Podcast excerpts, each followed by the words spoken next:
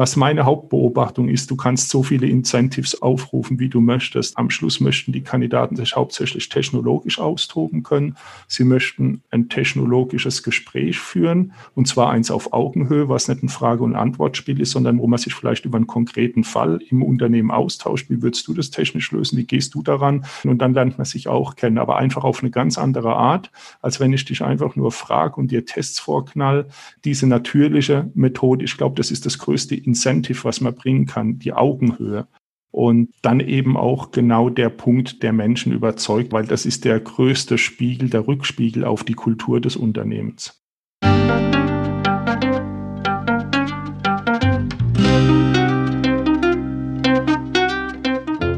Schön, dass du wieder reinhörst. Ich begrüße dich ganz herzlich bei Ich, Wir alle, dem Podcast und Weggefährten mit Impulsen für Entwicklung. Wir bei Shortcuts laden interessante Personen ein, die uns zu den Themen Selbst, Team und Werteentwicklung inspirieren.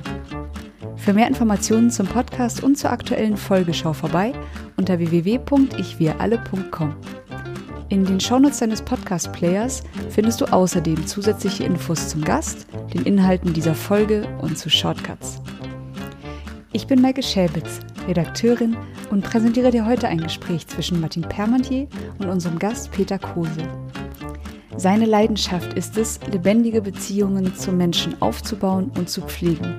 Und diese Leidenschaft verkörpert er als Recruiting-Spezialist und Beziehungsmanager mit Fokus auf Cybersecurity-Spezialisten. Er reflektiert in diesem Gespräch einerseits seine ganz persönliche Reise und er beschreibt die Wege zur erfolgreichen Talentgewinnung. Die basiert für ihn auf einem vertrauensvollen Beziehungsaufbau sowohl zum Kandidaten als auch dem Unternehmen und er schildert uns, worauf es den Kandidaten nach seiner Erfahrung bei der Auswahl eines Unternehmens wirklich ankommt. Bevor das Gespräch beginnt, noch ein kurzer Hinweis zu unseren Angeboten. Auf ichwiralle.com/angebote findest du unsere aktuellen Workshops und Ausbildung zu den Themen Selbst, Team und Werteentwicklung. Und jetzt wünsche ich dir ganz viel Inspiration und Freude beim Hören. Audio ab.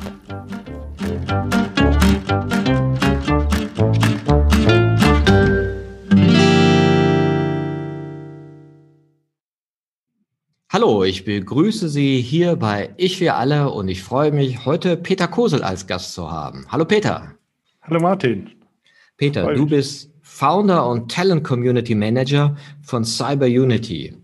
Und von dir kommt eine Aussage, die ich ganz markant fand. Wer die Talente von morgen gewinnen will, muss sie heute schon kennen.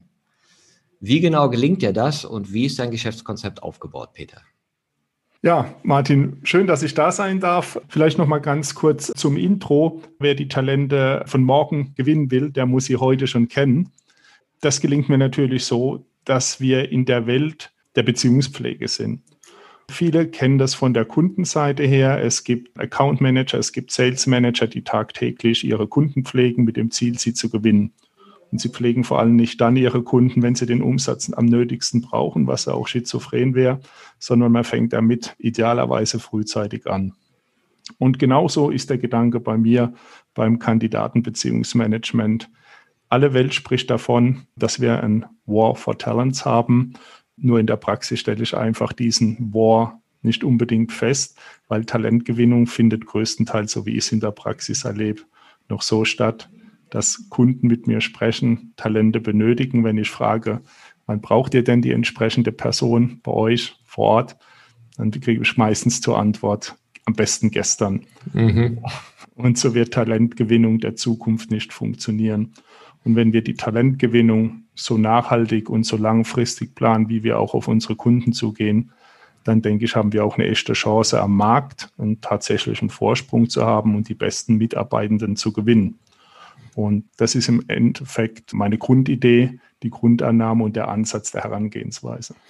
Das ist interessant. Du überträgst sozusagen das Denken aus der Vertriebslogik, Kunden aufbauen, Kundenpflege, Beziehungsmanagement, das alles aufbauen, auf sozusagen Human Resource, auf diese Ressource, genau. die für manche Unternehmen ja heute schon fast schwieriger zu bekommen ist oder gute Mitarbeiter schwieriger zu bekommen als Kunden. Insofern ist es wahrscheinlich schon überfällig, da mal die Perspektive zu wechseln. Genau. Und umso verrückter ist es, dass man vielerorts Verkäuferteams, Account Management Teams, Key Account Management Teams vorfindet. Aber wenn es darum geht, wo sind die Teams für die Gewinnung meiner zukünftigen Mitarbeitenden, da findest du vielleicht ein HR-Team, das aber neben den Rekrutierungsaufgaben noch viele andere wichtige Aufgaben zu tun hat und dann mit der wichtigen Aufgabe der Mitarbeitergewinnung von morgen und von übermorgen viel zu wenig Zeit zur Verfügung steht. Jetzt ist das natürlich immer schön gesagt, wer die Talente von morgen gewinnen will, muss sie heute schon kennen. Ja, aber soll ich das ja auch noch machen? Ja, und da kommt dann so ein Dienstleister wie du rein. Was genau macht ihr dann da? Genau. An der Stelle ist für uns das Wichtigste, dass wir nicht einfach drauf losrennen und, und Menschen ansprechen, kontaktieren, sondern wir wollen im ersten Schritt erstmal das Unternehmen verstehen, die auf uns zukommen und sagen, wir haben denn sowas vor, wir würden gern ein nachhaltiges Kandidatenbeziehungsmanagement aufbauen, dass ich erstmal die Company verstehe, die Kultur des Company warum wollt ihr das überhaupt, wohin geht die Reise? Und für mich immer ganz wichtig, weil wenn du mich beauftragen würdest, Martin, dann bin ich ja sozusagen dein verlängerter Arm im Markt und repräsentiere deine Marke. Und das kann ich einfach nur dann tun, wenn ich dich wirklich gut verstanden habe und wenn du dir auf deiner Seite auch sehr sicher bist, dass die Person, die heute vor dir sitzt, auch wirklich diejenige sein soll, die dich dann im Markt vertritt.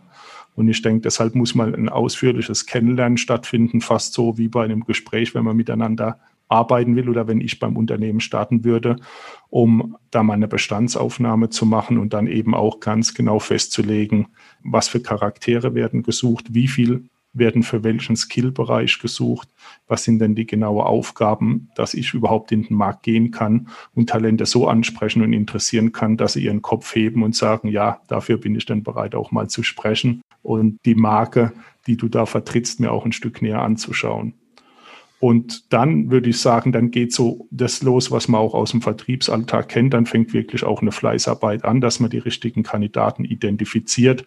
Und ich würde sagen, da habe ich jetzt bestimmt auch einen Vorteil dadurch, dass ich schon 20 Jahre im Markt bin und in meiner Branche, in meinem Metier, wo es dann um IT und stark, besonders stark um Cybersecurity geht, schon viele Persönlichkeiten kenne aber die werden dann eben angesprochen. Man führt ein, Beziehungsgespräch, also da geht es dann auch nicht darum, wie kann ich denn jemand schnell heute zu Unternehmen A oder B bringen, sondern es geht wirklich darum, eine Beziehung aufzubauen, die andere Person zu verstehen, auch auf den neuen Ansatz, den ich verfolge, da kommen wir vielleicht später noch drauf, eher in eine Community zu überführen, statt in einen Sales-Prozess zu überführen und das kurze Glück zu bringen. Das lieben wir alle, aber das kann nicht der Sinn von langfristigen Beziehungen sein. Also dann geht es wirklich darum, um Ansprache, um eine Talent-Pipeline zu füllen. Und wenn das mal gemacht ist und wir haben eine gute Grundgesamtheit, dann geht es darum, die Kontakte zu pflegen, immer wieder anzusprechen aufs Neue. Und wer im Vertrieb tätig ist oder wer in der Beziehungspflege tätig ist, der weiß auch, ich brauche mindestens acht Interaktionen, dass ich mit einer Person so eine Basis herstelle, dass ein Vertrauen entsteht. Und das heißt nicht achtmal penetrant anzurufen, sondern über verschiedene Kanäle einen guten Rekrutierungsmix aufzubauen, um dann eben auch über einen Content an die Menschen heranzutreten. Und wenn dann der Zeitpunkt reif ist, dann ist eine Beziehung da und dann rufe ich dich an und sage, Martin, wir hatten jetzt ja schon einige Male miteinander Kontakt. Wie geht's dir heute? Und vielleicht erwische ich dich gerade in dem Moment, dass du sagst, Peter, du hast das gerochen du kennst mich vielleicht doch schon oder hast einen richtigen Zeitpunkt gewählt, ich bin gerade auf der Suche. Und dann, finde ich, entsteht aus einer natürlichen Beziehung vielleicht eine neue Karriere, ein neuer Karriereweg. Ist ganz interessant, weil ich mal einen Freund hatte, Anfang der 90er Jahre, da habe ich in den USA, in Kalifornien gelebt. Und äh, der war in der Tech-Branche tätig mhm. und ist jeden Tag immer mit irgendwelchen Programmiertypen essen gegangen. Manchmal war ich dabei und das waren wirklich so Typen wie aus dem Film. Ich sag mal, karierte Hemd, Jeans, wie man sich so ein Nerd der späten 80er, Anfang der 90er vorstellt. Und ich fand es interessant, die haben damals auch diese ganzen Tech-Buden geschmiedet, von denen es viele natürlich nicht mehr gibt und andere mhm. riesig geworden sind. Und der hat das damals schon gemacht, dass der im Prinzip ein Leutekenner war, der so seine ganze Szene hatte äh, von Programmieren. Und das ist dann vielleicht ein bisschen wieder vergessen worden durch diese ganzen Möglichkeiten des Web, dass man sagt, Mensch, ich habe hier irgendwelche Portale, da steht das alles drin. Aber diese Qualität des Menschenzusammenführens kann man dann doch nicht so ganz digital abbilden. Oder wie macht ihr das? Ja, mein Grundsatz, der ist von daher schon stark geprägt, dass ich sage, wir brauchen nach wie vor analoge Kontakte in der digitalen Welt. Und ich sehe das genauso, wie das schon dein Freund in der Bay Area damals äh, gesehen hat. ohne eine persönliche Beziehung wird es schwierig, eine Emotion zu vermitteln, eine Marke zu vermitteln. Was ist dahinter? Es geht ja auch um die Menschen. Deshalb ist es auch so wichtig, dass ich für die Unternehmen schon eine Emotion und eine Marke vermitteln kann. Und das liegt natürlich dann auch wieder in mir, an meiner Personality, wie gut bekomme ich das hin. Und dann kann das durchaus, so wie du gesagt hast, auch bei einem Essen passieren. Ich merke aber jetzt gerade mit meinen Kandidaten, sage ich jetzt mal so, mit meiner Klientel, die sich beschäftigen, die wollen auch nicht laufend mit dir essen gehen. Ja, also du musst dann schon irgendwo Wege finden, wo du auch wirklich Inhalt lieferst, wo du ähm, kritische Gespräche führen kannst. Ich komme gerade heute Mittag von einem Treffen mit einem Kandidaten oder auch einem Kunden. Das ist ja immer beides in einem. Jeder Kunde kann ein Kandidat sein und auch umgekehrt, wo wir dann aber tatsächlich in dem Fall bei einem Mittagessen viel aber über die aktuellen Marktgegebenheiten, über Security im Sinne von Security, was Informatik betrifft, Informationssicherheit gesprochen haben, aber auch in Security heute in der Covid-Welt. Was bedeutet Sicherheit der Menschen, Sicherheit am Arbeitsplatz? Deshalb diese unterhaltsamen Mittagessen sind schon gut, aber auch der Austausch, auch auf einer Plattform, so wie ich das geplant habe, eine Community aufzubauen. Und auf diesem Kanal, den gab es damals noch nicht in der Bay Area, da ist man einfach essen gegangen. Aber wenn man heute eben auch die digitalen Medien dazu nutzt, um Content, um Know-how zu verbreiten, um dann eben auch auf diesem Weg Menschen zu inspirieren und daran zu erinnern, da ist jemand und wenn ich irgendwo was wissen will, wenn ich meinen nächsten Schritt gehen will oder mir einfach nur eine Information holen will, dann gehe ich über den Kanal rein und bediene mich dort. Und das ist genau den Weg, den ich auch mit Cyber Unity bestreiten möchte. Jetzt bin ich ja ganz neugierig, wenn du ja in so vielen Unternehmen dann bist und deren äh, sozusagen Kultur kennenlernst, um dann auch das richtige Matching machen zu können. Und das im Bereich Cyber Security, da bin ich natürlich sehr neugierig, da triffst du wahrscheinlich auch sehr unterschiedliche Kulturen. Ja, die einen, die vielleicht noch keinen Copy gemacht haben und ja, wieso, der soll ja arbeiten, ja. Und die nächsten, die vielleicht die Incentive-Schlacht schon mitmachen und sagen, der kriegt Yoga-Stunden und einen Massagesessel und kriegt ja noch umsonst Red Bull den ganzen Tag oder was auch immer. Da gibt's ja die unterschiedlichsten Auswüchse dieser Incentive-Schlacht. Was ist so deine Beobachtung? Wie differenzieren sich denn Unternehmen über ihre Kultur und was machen die denn da strategisch und bewusst und was imitieren sie vielleicht oder was machen sie auch nicht? Ja, genau, der Hochglanz nach außen den schönen Anstrich, den erkennt man heute natürlich sehr schnell und es verbreitet sich auch wahnsinnig schnell im Markt, wenn du einen schönen Anstrich hast, aber die Kultur im Hintergrund, die passt nicht. Also es gibt ein paar Großunternehmen, die ich da kenne, die nach außen jetzt sehr viel tun, weil sie eben auch die finanziellen Mittel haben und mit allem möglichen auffahren, was der Kandidat vermeintlich begehrt, sage ich jetzt mal. Mhm. Die Wahrheit kommt dann relativ schnell ans Tageslicht und zwar schon in dem Fall, wenn du nach außen sehr stark für die Company wirbst und auch die ganzen Incentives aufzeigst, der Recruiting-Prozess auch noch sehr modern abläuft.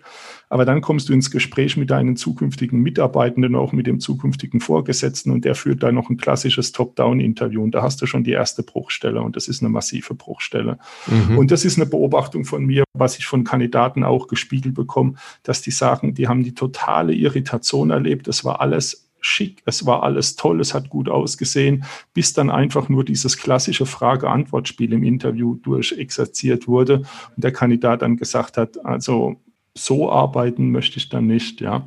Und deshalb auch vielleicht, um dann auf deine Frage zurückzukommen, was meine Hauptbeobachtung ist, du kannst so viele Incentives aufrufen, wie du möchtest. Am Schluss möchten die Kandidaten sich hauptsächlich technologisch austoben können. Sie möchten ein technologisches Gespräch führen, und zwar eins auf Augenhöhe, was nicht ein Frage- und Antwortspiel ist, sondern wo man sich vielleicht über einen konkreten Fall im Unternehmen austauscht. Wie würdest du das technisch lösen? Wie gehst du daran? Schau mal, ich habe hier eine Programmierzeile, können wir die mal zusammen anschauen? Hast du eine Idee? Wie würdest du es programmieren? Und dann lernt man sich auch kennen, aber einfach auf eine ganz andere Art, als wenn ich dich einfach nur frage und dir Tests vorknall diese natürliche Methode, ich glaube, das ist das größte Incentive, was man bringen kann, die Augenhöhe. Und aus meiner Sicht dann eben auch genau der Punkt, der Menschen überzeugt oder weil das ist der größte Spiegel, der Rückspiegel auf die Kultur des Unternehmens. Deshalb sage ich, die ganzen Incentive-Schlachten, das ist alles nett. Nur wenn dann die Ernüchterung kommt, sobald du vor Ort bei den Kunden bist, dann bringt dir kein Incentive der Welt mehr was. Das finde ich sehr interessant, weil ein äh, Verwandter von mir ist Spezialist für Banken-Software-Geschichten. Jetzt kannst du mhm. dir vorstellen, nach der Bankenkrise, hochgefragter Mann. Ja, ja, also der, der wird jede Woche dann von irgendwelchen Headhuntern angerufen, wechselt aber nicht. Ja. Ich dachte, okay, wie kriegt dieses Unternehmen denn Bindung hin, wenn der immer vier Tage in Luxemburg ist und dann ist er irgendwie einen Tag dann in Hamburg und dann vier Tage sonst wo. Ja, also der kriegt den Arbeitgeber gar nicht so mit. Und dann sagte er mir, die waren am Anfang so freundlich, hatten so Augenhöhe und ich kam am ersten Tag dahin, da lag da eine Visitenkarte, da stand mein Laptop, das war tippitoppi eingerichtet mit E-Mail und allem und da wusste ich, die sind aufs Zack, die kümmern sich um mich, hier bin ich richtig. Und genau. ja, das ist interessant, ne, wie sich das dann vermittelt oder auch äh, auf Führungsseite unbewusst ist, was wir da eigentlich machen mit unserer Art der Kommunikation, ja. So nach dem Motto, der Bewerber soll mal kommen, und da sprichst du ja auch so ein bisschen drüber, wie wir eigentlich auf dieses ganze Thema Bewerbung schauen, wenn wir uns als Führungskraft damit befassen müssen. Ganz genau. Die Frage ist ja heute mittlerweile auch, wer bewirbt sich bei wem in mhm. diesem Markt, ja. Und da ist schon das Wort Bewerber für sich in meinen Augen heute sehr fragwürdig, ja.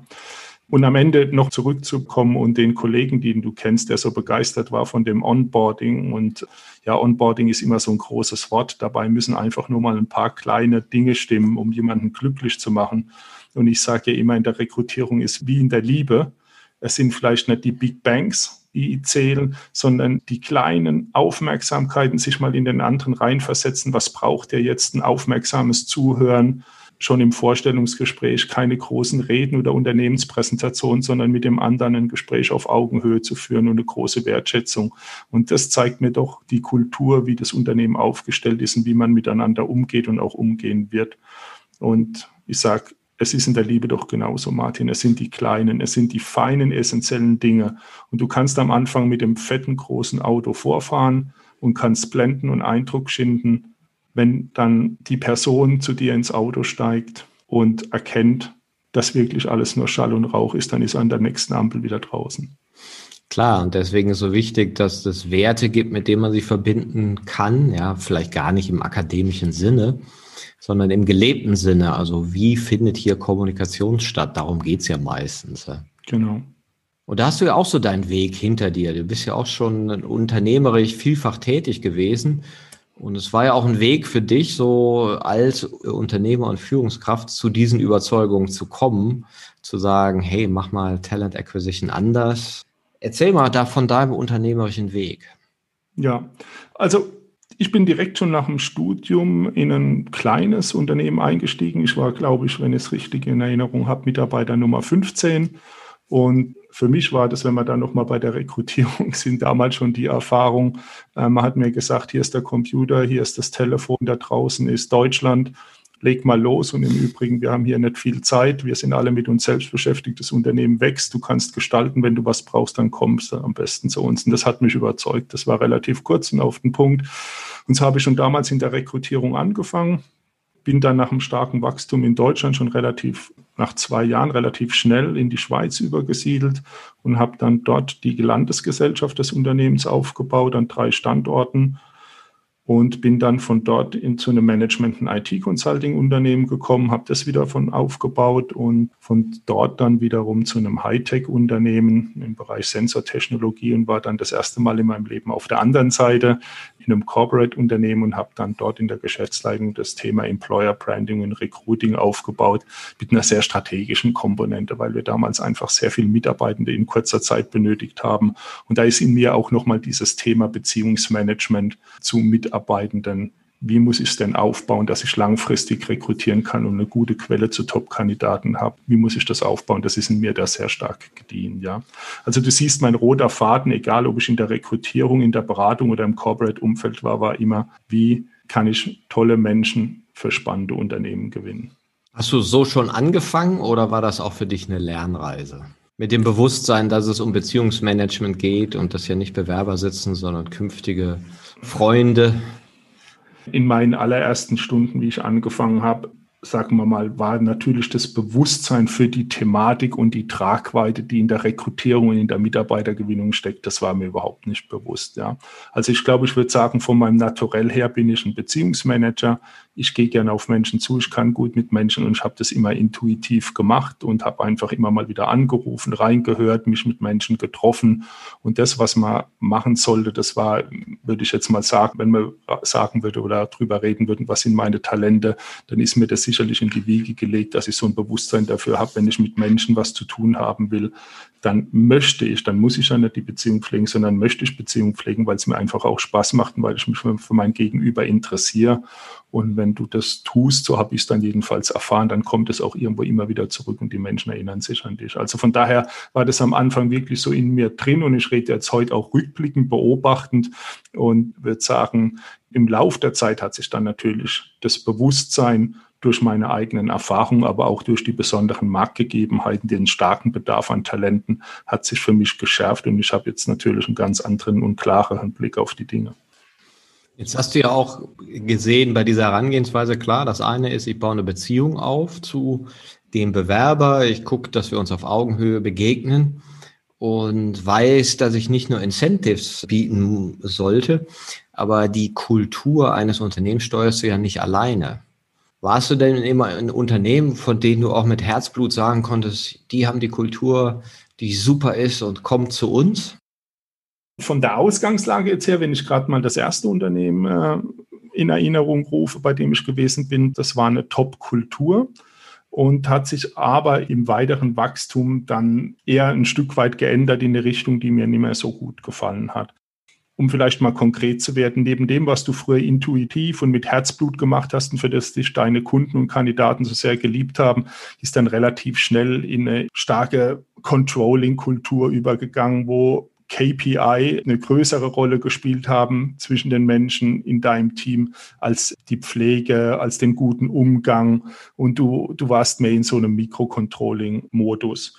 Und wir haben dann viele Menschen damals auch verloren, wo ich der Meinung gewesen bin, das sind sehr wertvolle Charaktere gewesen, die sich jetzt einfach nicht so in dieses neue System eingefügt haben oder einfügen wollten, wo ich für mich dann auch gedacht habe, hm, ist das denn der richtige Weg? Und ist denn das in der Form so nachhaltig und wie ich mir das in meinem Inneren vorstelle? Also und da will ich auch nichts beschönigen, weil, weil ich war lang genug auch Teil des Systems und habe das eben auch mitgetragen, aber habe auch immer in mir ein Reißen gespürt und habe dahingehend auch immer viele Diskussionen geführt, gerade wenn Mitarbeiter gegangen sind, ob es denn wirklich immer nur die Ausscheidenden sind, bei denen der Fehler liegt oder ob wir nicht mal auf uns reflektieren sollten und aus dem, was, was gehende Mitarbeiter sagen könnten, noch was Wertvolles rausziehen und das für eine Verbesserung von uns nutzen könnten. Aber ich muss gestehen, das wurde nicht als so erstrebenswert und relevant erachtet, dass man das vertiefen wollte, ja. Weil Kultur noch nicht als Asset gesehen wurde. Ja, ich würde schon sagen, weil die Kultur war ja gar nicht so schlecht. Es war viel Erfolg, es war extrem viel Wachstum da. Und du kennst es vielleicht auch selbst und von anderen Unternehmensgeschichten, wenn du sehr erfolgreich bist und sehr stark wächst, dann gibt dir der Erfolg recht. So nach dem Motto, never change a playing oder a winning team or a winning system, ist man zu wenig selbstkritisch gewesen. Und ich denke, es gibt in jedem System, auch wenn es noch so erfolgreich ist, gibt es genügend Ansatzpunkte, um was zu verbessern und selbstkritisch zu sein. Aber ich sage es mal so, wir waren alles viele junge Wilde und äh, mit Selbstkritik und Selbstreflexion war es da noch nicht so weit her. Da hat man die Erfolge gefeiert und sind einfach viele Erfolge gewesen. Hat sich meines Erachtens, da werden andere ganz anders drüber denken, aber meines Erachtens, was inhaltlich und die Werte gegenüber Menschen betrifft, hat sich das für mich nicht in die richtige Richtung entwickelt. Und ähm, deshalb habe ich mir dann auch neue Wege gesucht. Es ist ja ganz interessant, immer festzustellen, was sehen wir noch nicht? Und ein paar Jahre später sehen wir das und fragen uns, mein Gott, wie konnten wir eigentlich in den 90ern so mit Bewerbern umgehen, ja, oder auch später noch, ne? Ich hatte auch ein schönes Beispiel neulich. Ich sagte so eine Kanzlei zu mir, boah, wir haben so Erfolg die letzten Jahre, also läuft richtig super. Wir haben nur ein Problem. Wir suchen jetzt seit zehn Jahren Nachfolger, also Partner, die hier einsteigen.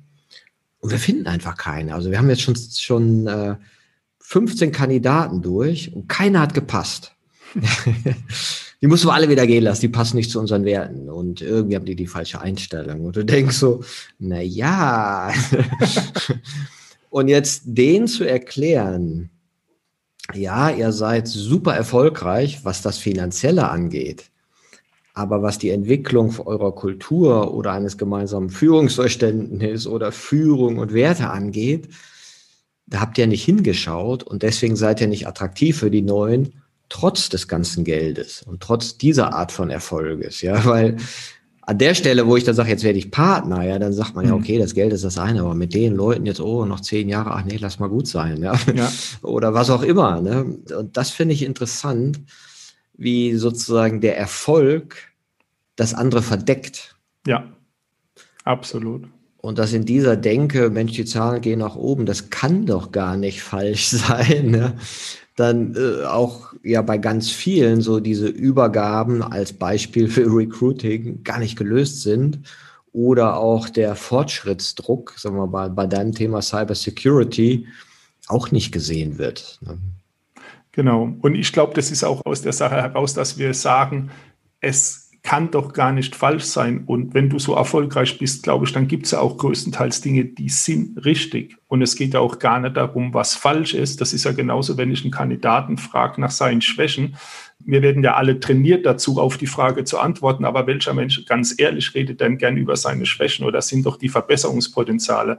Und deshalb würde ich auch nicht sagen, wir suchen danach, was falsch ist, sondern wir suchen danach, was können wir besser machen. Wir sind offen für Kritik und wir sind erfolgreich und lassen uns dennoch auf den Stuhl herab, um zu sagen, jetzt schaue ich in den Spiegel rein und schaue mir ein paar Dinge an, die ich jetzt letztes Jahr nicht so gut gemacht habe und nutze genau diese Punkte, um voranzukommen, um mich persönlich zu entwickeln, auch diesen Spaß an der persönlichen Entwicklung. Ich habe dieses Jahr neben dem allen, was gut gelaufen ist und schaue auf mein Konto und alles ist toll, aber ich habe noch ein paar persönliche Errungenschaften, ein paar persönliche Werte nach vorne getrieben und habe mich dort entwickelt. Und das ist es in meinen Augen, was mir persönlich jedenfalls sehr viel Spaß macht, wenn ich sagen kann, neben all den Themen, die gut gelaufen sind, gab es eben auch genügend, die sind nicht gut gelaufen und die will ich mir aber auch vor Augen führen. Und das idealerweise in einem Team, wo eine Kultur herrscht, wo man sich gegenseitig sagen kann, da würde ich dir vorschlagen, dich weiterzuentwickeln. Das wäre für mich zum Beispiel ein schöner Schritt, ja.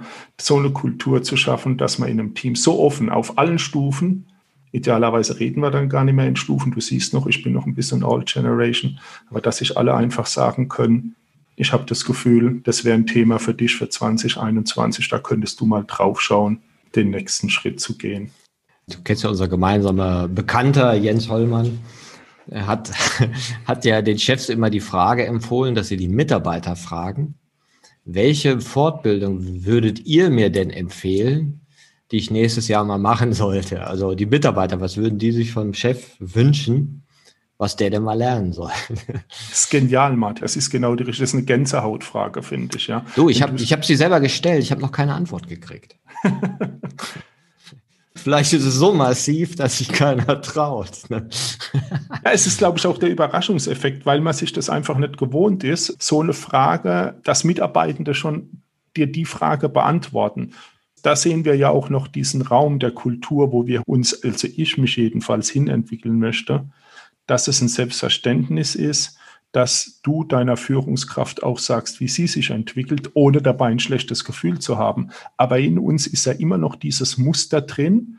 Ich sage nicht meinen Eltern, ich sage nicht meiner Führungskraft, ich sage nicht jemanden, der dieses alte Wort übergebene, furchtbares Wort, dem sage ich nicht, wie er sich weiterentwickeln könnte, weil das nicht in unseren Denkmustern verankert ist. Und das wäre genau für mich die neue Welt und meine Zukunft, wo ich dran arbeite. Da will ich jetzt auf keinen Fall im Interview den Eindruck vermitteln, dass das bei mir der Fall wäre, weil ich auch noch mich teilweise in alten Verhaltensmuster gefangen sehe, die unbedingt nicht mein Umfeld immer ermuntern würden, mir genau das zu sagen, wo ich mich entwickeln soll. Aber das ist dort, wo ich hin möchte, Martin man darf ja nicht vergessen, wir sind in den 60er, 70ern erzogen worden. Also wir haben ja Zeug in die Birne gekriegt, ja, das kann man sich heute gar nicht mehr vorstellen, Unfassbar. was, mit welchen Sprüchen wir aufgewachsen sind. Und ich sage manchmal ganz gerne, wir sind die Generation, die lernen musste, mit vielem aufzuhören. Ja. Einfach die Dinge nicht mehr aussprechen, ja, einfaches lassen und sich auf andere Handlungslogiken auch beziehen. Und ich finde es auch sehr interessant, was du gerade eben gesagt hast. Was ist eigentlich auch so der Motivator für diesen Entwicklungswunsch, ne, also sagen wir, oder für dieses Feedback, ja, ist es sozusagen die, die Erkenntnis des Fehler des anderen, des Makel des anderen, oder besteht auch die Möglichkeit, sich auf eine mögliche gemeinsame positive Zukunft zu beziehen, die man vielleicht auch mal experimentiert hat, wo man gesagt hat, hey, da und da haben wir es mal so und so gemacht und das war gut, das war besser, das war schöner. Also wo man positive Referenzerlebnisse hat und dann sagen kann, wie können wir mehr davon haben? Und das habe ich manchmal so Gefühl, das ist mhm. noch, es ist manchmal ein bisschen schwieriger, weil unser automatischer Fokus geht halt auf den Makel. Ne? Mhm. Und gleichzeitig ist die Befassung mit Makel, so, wenn man sich seine eigenen Verhältnisse zu Mitarbeitern oder Vorgesetzten anguckt, ja natürlich immer so ein bisschen repetitiv und unergiebig. Ne? Ja. Ja, und ich denke, diese Makelorientierung auch, du redest eher darüber, und so habe ich es auch gelernt, was du zu unterlassen hast, was du nicht tun sollst, anstatt über die Dinge, was du verstärken sollst, was du tun sollst. Ja, und das sehen wir ja auch heute noch, oder? Und da bleibe ich irgendwie immer dran stehen und, und philosophiere mit meiner Familie drüber, die mich immer für übertrieben halten. Aber wenn du irgendwo hingehst, dann steht ja auch immer auf Schildern, was du nicht tun sollst, ja, anstatt äh, wie man sich idealerweise verhalten sollte. Aber irgendwie fällt dem Mensch die Formulierung, wie es positiv wäre, schwieriger, als ein Verbot auszusprechen. Ja, genau. Also dieses durch diese Prägung von normativem Wissen, ja, so hast du zu sein. Und man fragt ja auch wenig ein Kind, wer willst du sein, was kannst du, wer bist du? Also so, so uns selber mit uns selber zu konfrontieren in einer positiven Art und Weise und in neue Erlebnisräume einen hinführen, sondern oft ist es ja so, weißt du dies, weißt du das, hast du dies gemacht, hast du das gemacht und du denkst ja. so, nee, habe ich nicht, aber ich habe richtig coole andere Sachen gemacht, aber davon erzähle ich dir nichts, ja, weil die nicht in eure Norm passen, ja. Und dann haben wir also so ein Bild, sagen wir mal auch in der Erziehung von lauter Leuten, die alles falsch machen und die anderen Sachen hören wir halt nie die ja. richtig Spaß gemacht haben, wo man richtig was gelernt hat. Ne? Ja. Und das ist einfach vielleicht noch, um deinen Punkt vorhin aufzunehmen, wo du gesagt hast, diese, wie gestalten wir jetzt die Zukunft und wie können wir aus den Dingen, die wir gelernt haben, eine neue Welt bauen oder die zukünftige Welt bauen. Und wenn ich mir vorstelle, oder bei den Unternehmen, bei denen ich war, vor allen Dingen bei dem ersten Unternehmen, mit dem ich verdammt viel Spaß hatte, mit dem ich auch sehr erfolgreich war und vor allen Dingen ganz viel gelernt habe über mich und über andere Menschen. Wenn ich gerade noch mal diese ersten Jahre zusammenfasse, wie positiv und welcher Spirit dort war und welche große Energie.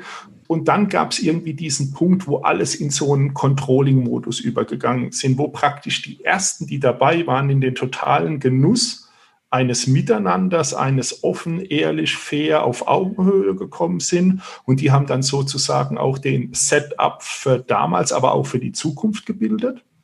Und meine Vision wäre es, wie kann ich denn diese Zeit, also du kannst nichts konservieren, aber du kannst dir die guten Dinge und wie die Menschen damals an Bord gekommen sind und wie sie erfolgreich gewesen sind, wie kann man das fortführen und wie kann man sich das bewahren und behalten und weiter an der Kultur zu arbeiten und nicht zu sagen, weil es jetzt groß ist und weil es jetzt nur noch um die großen Zahlen gehe, verfalle ich in einen absoluten Controlling-Modus, oder? Und das ist das, wo ich dir sage, so wie wir heute zusammensitzen, miteinander reden, davon würde ich mich gern in Zukunft bewahren wollen. Da würde ich gern achtsam sein, aufmerksam sein, dass man den Menschen, die zum späteren Zeitpunkt in ein erfolgreiches Unternehmen reinkommen, dass man denen genauso die Möglichkeit gibt, in diese tolle Kultur zu kommen, wie es am Anfang war, dass Wertschätzung, Augenhöhe und nicht nur noch KPI-Systeme eine Rolle spielen.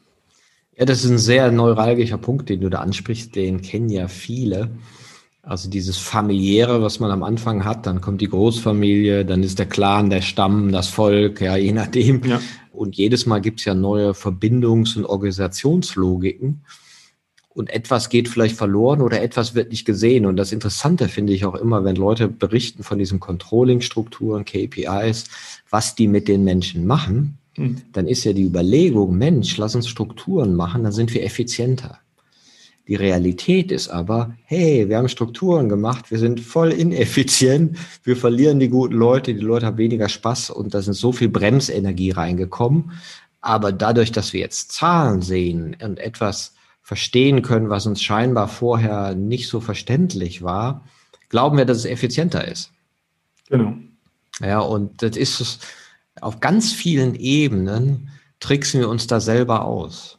Ja. Das gute Gefühl habe ich, was am Ende des Tages bleibt und warum man das tut, ist, weil du dann diesen Apparat besser kontrollieren kannst.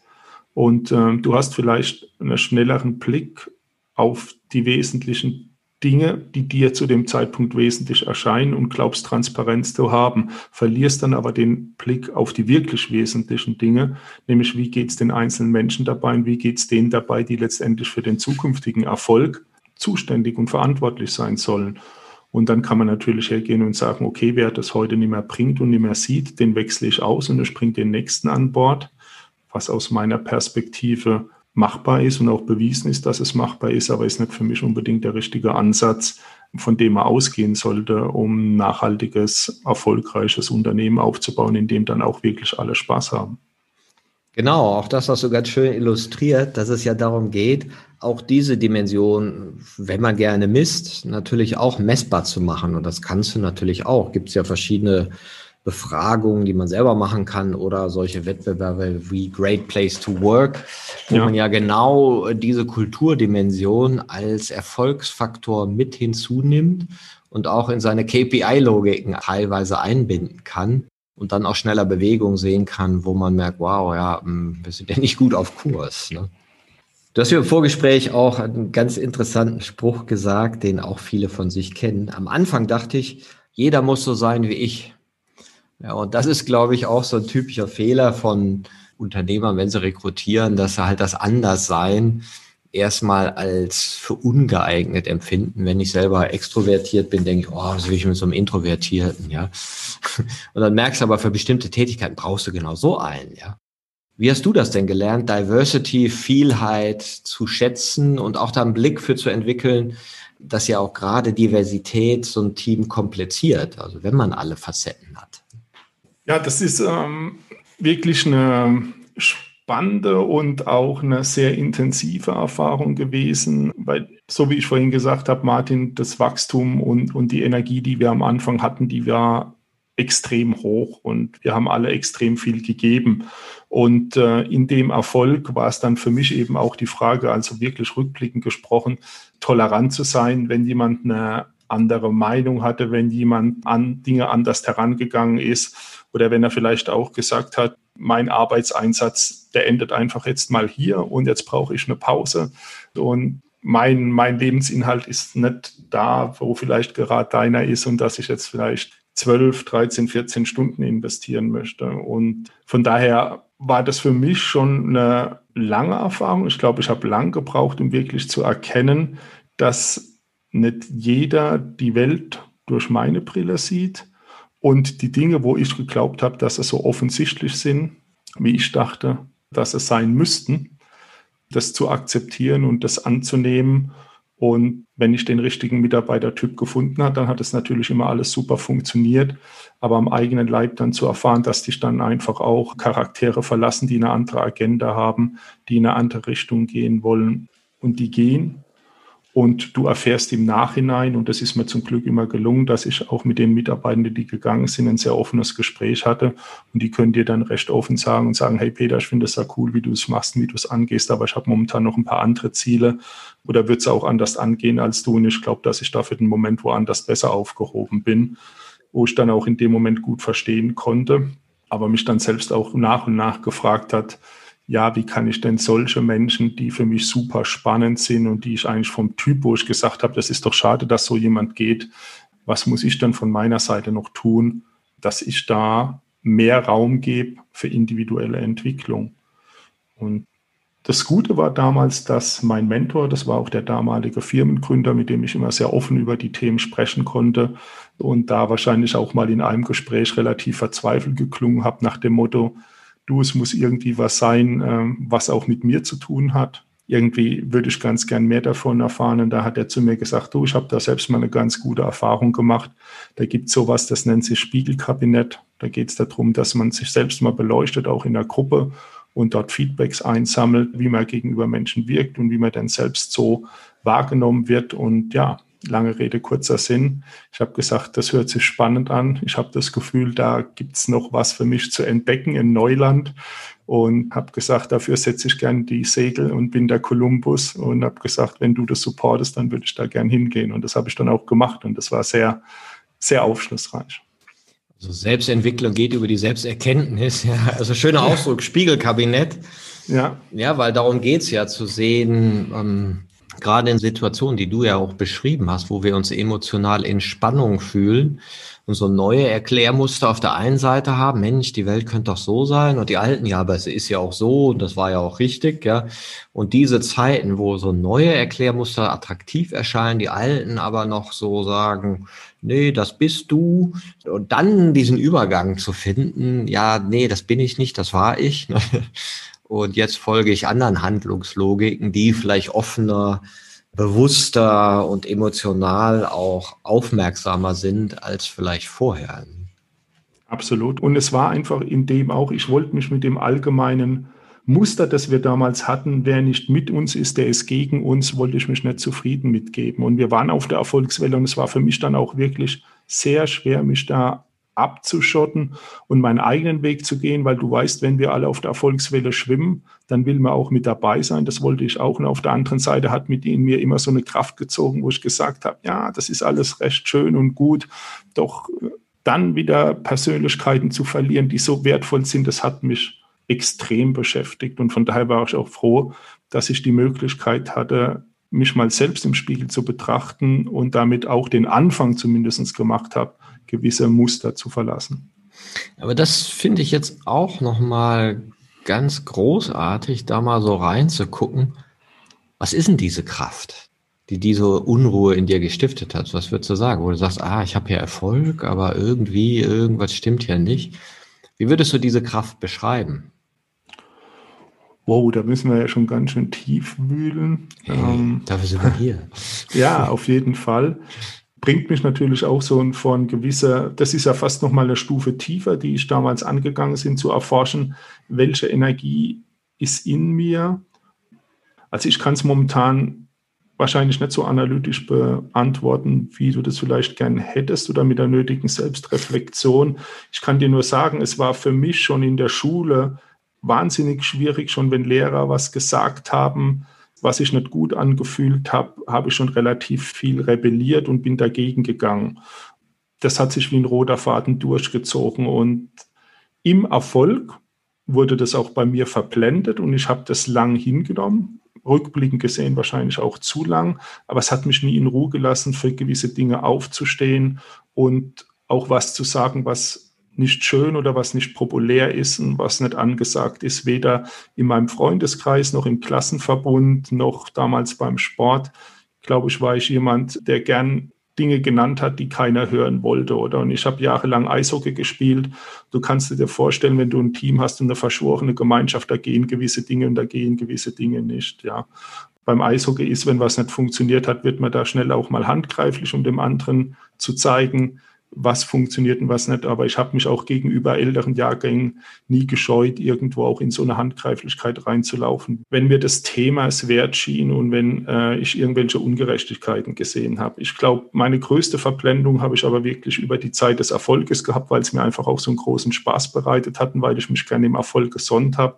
Aber es hat mir innerlich keine Ruhe gelassen. Also es ist wie, lass es mich so beantworten, Martin, es ist wie ein Grundcharaktertyp von mir, immer mal wieder die Klappe aufzumachen auf gut Deutsch und zu sagen oder zu fragen und glücklicherweise dann auch nicht, weil da ging es ja nicht um andere, sondern da ging es um mich selbst und ich habe mir so viele Fragen gestellt, warum funktioniert es so nicht, wie ich mir das vorstelle. Ich würde die Menschen gern halten und das hat mich einfach nicht in Ruhe gelassen. Und ich bin froh, dass sich die Frage gestellt hat, weil da hat sich ein ganz neues Türchen für mich eröffnet. Ja, spannend, spannend. Ja. Ja, weil ich glaube, das ist ja so diese Magie. Wo kommt eigentlich unser Entwicklungswille her? Also welcher Teil in uns sagt einfach, ey, guck da mal durch die Tür oder wie du sagst, Mensch, da sagt ja, na, geh mal ins Spiegelkabinett, ne, mach mal so ja. eine Selbsterfahrung und plötzlich merkst du, oh, da gehen ja neue Türen auf. Und manche haben so diesen Impuls und andere sagen, ey, ich gehe doch nicht da in so ein Psychoseminar, was will ich denn da? Ne? Und, und haben das null. Und das finde ich immer ganz spannend. Also was ist eigentlich diese Kraft, wo der eine sagt, nee, tut meinem Herzen nicht gut, ja, ich habe Erfolg, aber irgendwie fühlt sich nicht gut an. Und der andere sagt, stell ich da nicht so an.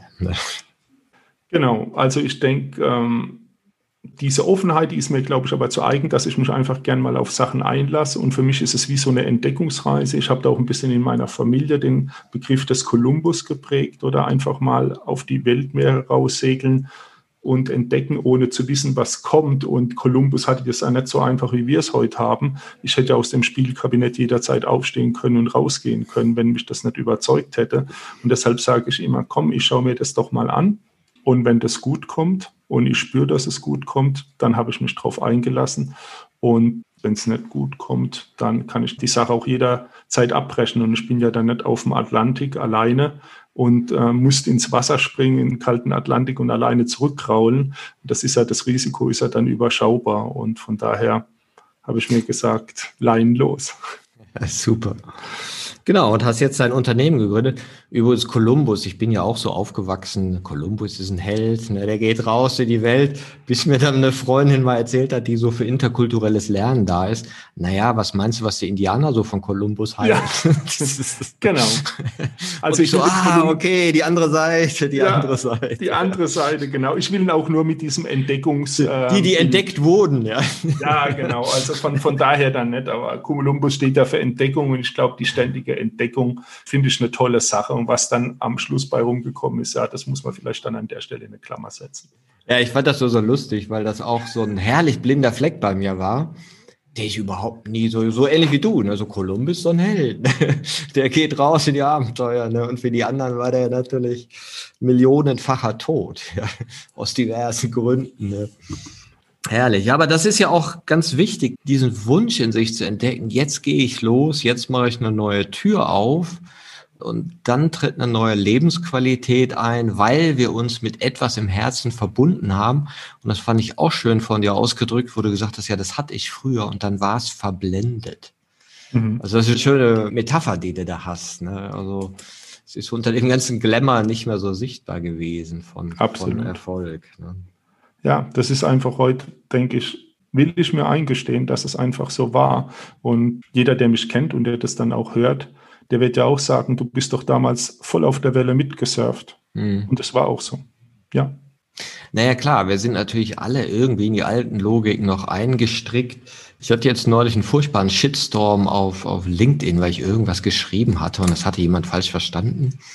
Und dann fing das an. Und du bist ja auch geflogen und du machst dies und machst das. Also dieses Shaming, mhm. ja, dass wir sozusagen ja das falsche Leben führen und deswegen alles, was wir sagen, nichts taugt. Und dann dachte ich so, ja, okay, aber jetzt guck doch mal, unsere ganze Gesellschaft ist doch so aufgebaut, dass keiner hier mit einer weißen Weste rumlaufen kann. Ja. Weil du eben verstrickt bist. Und genauso in der Businesswelt das war halt in den 90ern, wenn du da mit den Themen gekommen wärst, die wir heute haben. Ja, nee, hätte keiner verstanden. Und das ist ja auch wiederum interessant, wie sich Werte wandeln und wie neue Themen dazukommen. Genau. Und dein Ansatz ist jetzt zu sagen, ihr baut ein Community auf, ihr baut ein Beziehungssystem auf oder ja, macht das ja schon mit Cyber Unity um dann euren Kunden zu ermöglichen, auf ein Beziehungsgeflecht zuzugreifen und nicht auf einen Stapel von Lebensläufen. Ganz genau. Also vielleicht, wenn wir da auch nochmal einhaken, was wir davor besprochen haben, wo komme ich her, wie war denn die alte Schule, was haben wir gelernt und wo war denn vieles gut, aber wie sieht denn unsere Welt heute aus? Und ich habe in den letzten Jahren ja sehr stark auch in den Bereichen gearbeitet und habe für mich erkannt, dass Beziehungen für mich, für Menschen im absoluten Vordergrund stehen und der Zugang zu den Beziehungen. Und jetzt kann ich es natürlich halten, wie es früher gewesen ist, dass ich ähm, sämtliche Beziehungen für mich claimen möchte, um zu sagen, also wenn ich mal so diesen klassischen Personalberater, Executive Searcher Ansatz, Talent Agency, wie sie denn alle heißen, die Unternehmen, dass ich diesen äh, Ansatz weiter bediene oder dass ich sage, und das ist jetzt eben mein Anliegen mit Cyber Unity, ich möchte eine offene Community gestalten, in der es mir hauptsächlich darum geht, Top-Kandidaten in der Cybersecurity-Welt mit spannenden Unternehmen zu verbinden. Und dann wird es natürlich in der Community, wie es eben so ist, auch sein können, durch diese ganzen Verflechtungen und Querverflechtungen, dass sich Menschen selbst finden werden. Und da ist es für mich jetzt in meinem neuen Ansatz auch wünschenswert, dass sich die Menschen auch selbst finden und wie meine Erfahrung zeigt. Und ich glaube eben auch mit den Mehrwerten, die ich mit meiner Erfahrung bieten kann, auch Menschen weiterhin zu mir kommen werden und durch mich neue Herausforderungen finden werden.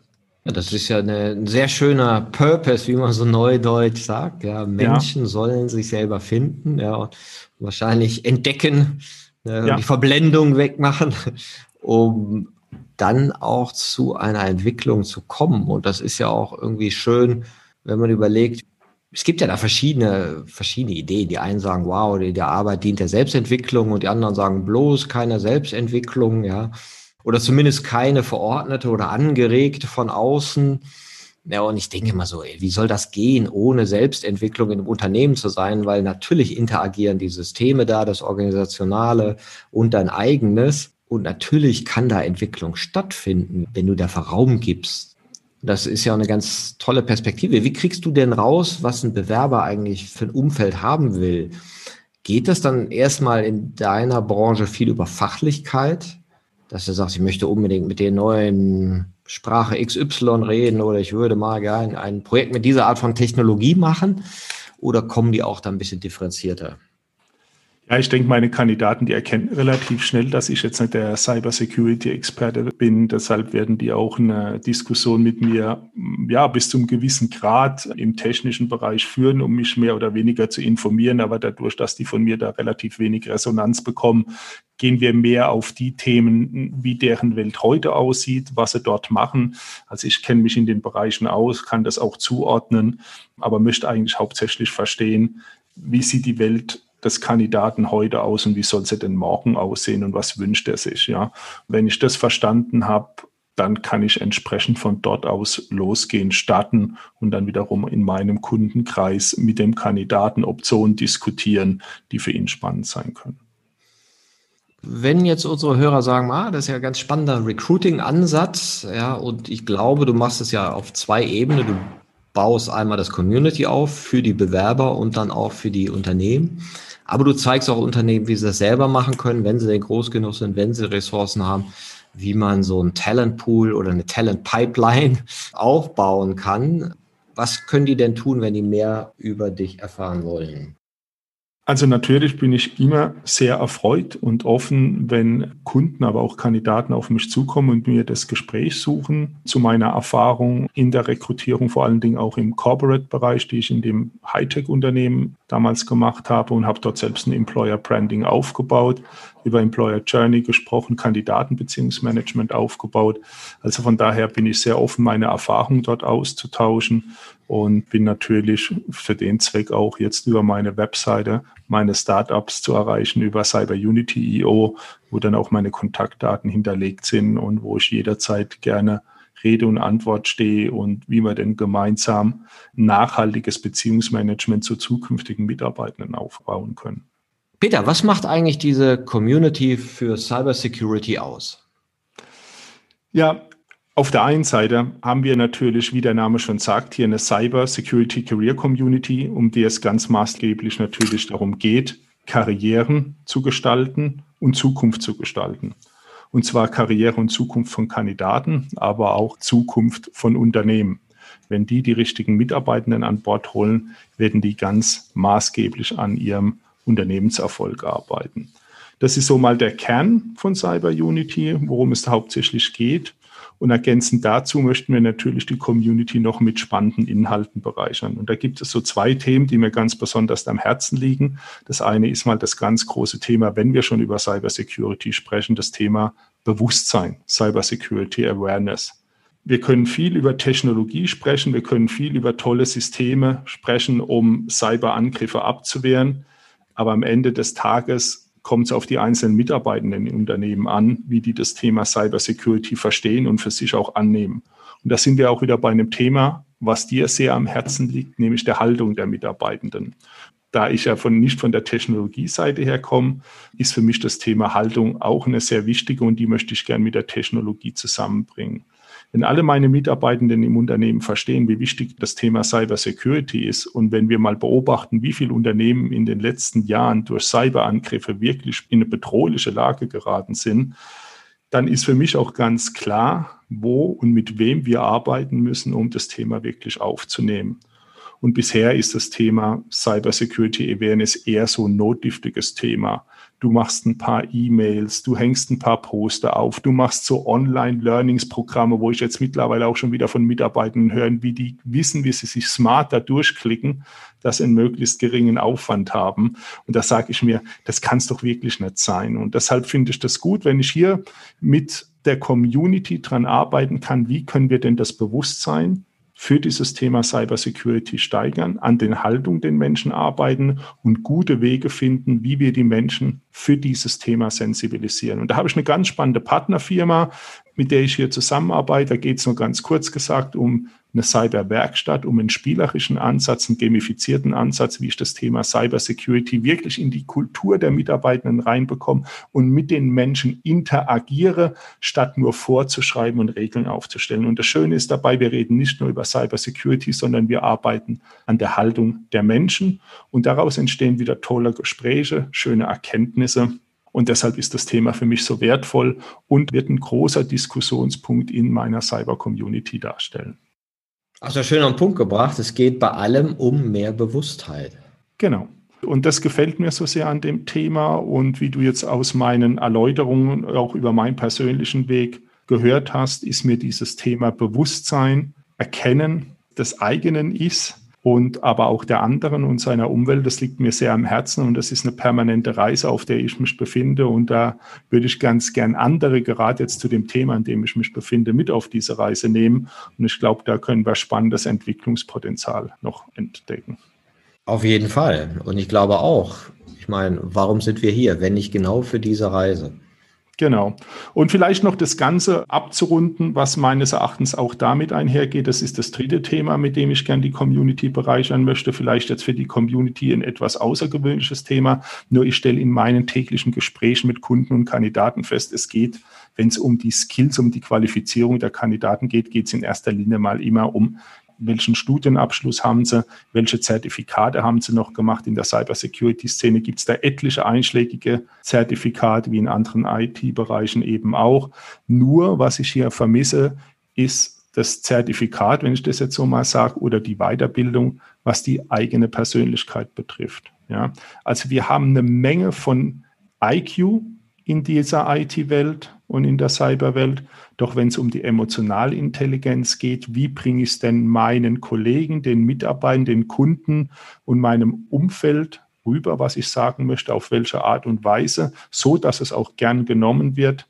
Das ist in meinen Augen noch ein Thema, was ich sehr gern in die Community mit einbringe. Vielleicht mit dem etwas ideellen Ansatz, das in der Job Description später auch mal stehen würde nach dem Motto, Sie können auch ein Zertifikat nachweisen über eine persönliche Entwicklungsweiterbildung in den letzten zwei Jahren. Ja, tolle Idee.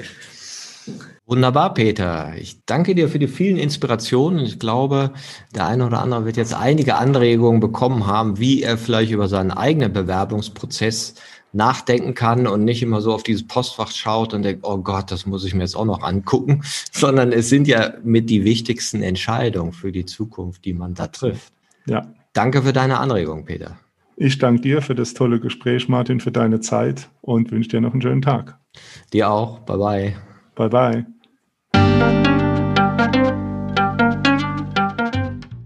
Das war eine Folge von Ich, wir alle dem Podcast und Weggefährten mit Impulsen für Entwicklung. Wir bei Shortcuts begleiten und unterstützen Unternehmen bei der Entwicklung von zukunftsfähiger Führung, Kommunikation, Unternehmenskultur und Design. Mehr Infos zu unseren Angeboten, zum Podcast und der aktuellen Folge findest du unter www.ichwiralle.com. Wir freuen uns über dein Feedback zur Folge und deine Bewertung des Podcasts bei iTunes. Bitte stell uns gerne Fragen zum Podcast und mach Vorschläge für Themen und Interviewpartner, die dich interessieren würden. Und zu guter Letzt, schau gerne bei uns in Berlin-Kreuzberg vorbei. Wir lieben Besuch.